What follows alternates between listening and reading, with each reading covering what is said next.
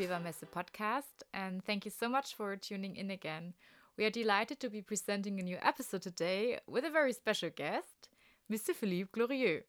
He is the head of marketing at IMPS The Smurfs. Mr. Glorieux, thank you so much for joining our podcast today. My pleasure, Celine. The uh, topic of sustainability is playing an increasingly important role in the toy industry and, of course, also among consumers, which is why we have proclaimed Toys Go Green as the megatrend for Spielwarenmesse 2022. But not only toys, also the contents of series and books are more and more addressing this trend topic. Is sustainability and sustainable living also a relevant topic in Smurf Village or in Schlumpfhausen, as we say in Germany? Yeah, so sustainability uh, is, a, is a key and uh, it's a super important message we, uh, we have to bring and uh, to spread all around the world. And of course, the Smurfs living in, the, in their village, they have to protect themselves and protect living in the nature. And that's we have to do. And we don't do that. We have to change. As you've already said, sustainability is a big topic for the license these Smurfs.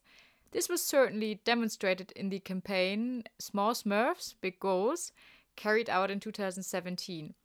Here, the Blue Childhood Heroes are promoting the UN Sustainable Development Goals how did the collaboration initially start, and what was the goal behind this?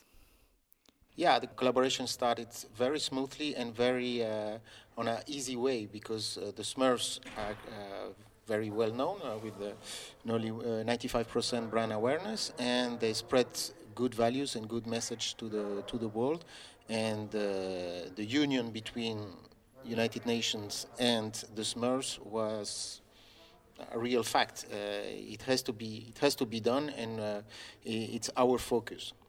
These Smurfs have been a coveted license in the toy sector for many years now. Would you say that over the past few years, more and more Smurf products have been produced sustainably?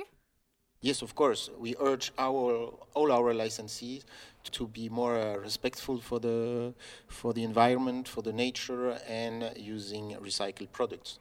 Sure. And according to which criteria are you allocating licenses to your partners? Does sustainability also play a role nowadays? Yeah, yeah, absolutely, and uh, that's the, the reason why we we talk to uh, to many licensees in order to ask them to produce on a more uh, sustainable way, and they understand for them also it's uh, it's important for the future of the blue planet. Speaking of licenses, they are also very important for the toy industry, as we all know. How do you explain the growth in the licensing sector in times of the pandemic, especially when it comes to the closure of cinemas? Uh, yes, it was a return back to the family because everybody, uh, everything was closed and uh, and locked down for a few weeks. And why not playing again uh, with your kids and not in a hurry? Then, for this reason, the pandemic was uh, a good thing and we uh, we signed with uh, a great partner like uh, named Jazzwares, and they will produce for sure uh, sustainable products uh, in order to play Smurf again and again. Okay, that sounds really great. Um, yeah, how do you evaluate the development of the licensing market in Germany, and does this perhaps differ from other European countries?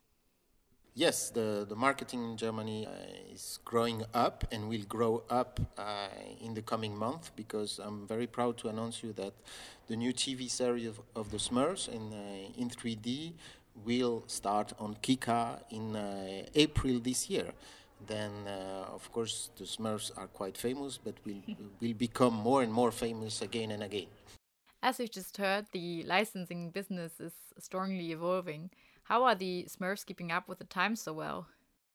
Yeah, it's a question of, uh, of course, a license is not uh, going, fine. it's up and downs from sometimes, but thanks to all the efforts we are doing in order to change things for the for the planet and respecting the values of the Smurfs and for, of course, the human being.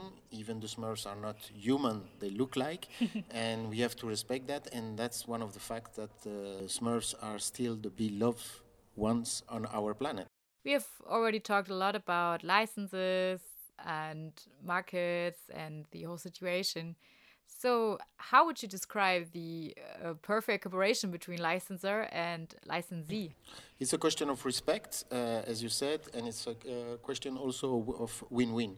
We uh, we are working with uh, with partners like uh, Schleich for more than 40 years and many others, and that, that's the key. You have to be respectful for for your partner. Yes, that's totally true. So um, we are very sure that the Smurfs will continue to delight us as a licensed character for a long time. As you've just said, we will see them on Kika here in Germany.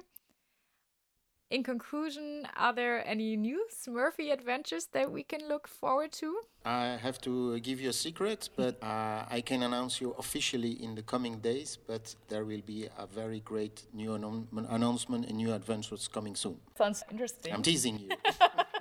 I will look up to it. thank you so much. And that's it for now. Mr. Glorieux, thank you so much for this interesting talk. We are looking forward to all the new adventures of these Smurfs and we'll continue to keep you updated on the toy industry and the Spielwarenmesse with our Spielwarenmesse podcast. Goodbye and have a nice day. My pleasure, Celine. Have a Smurfy day. Thank you. You too.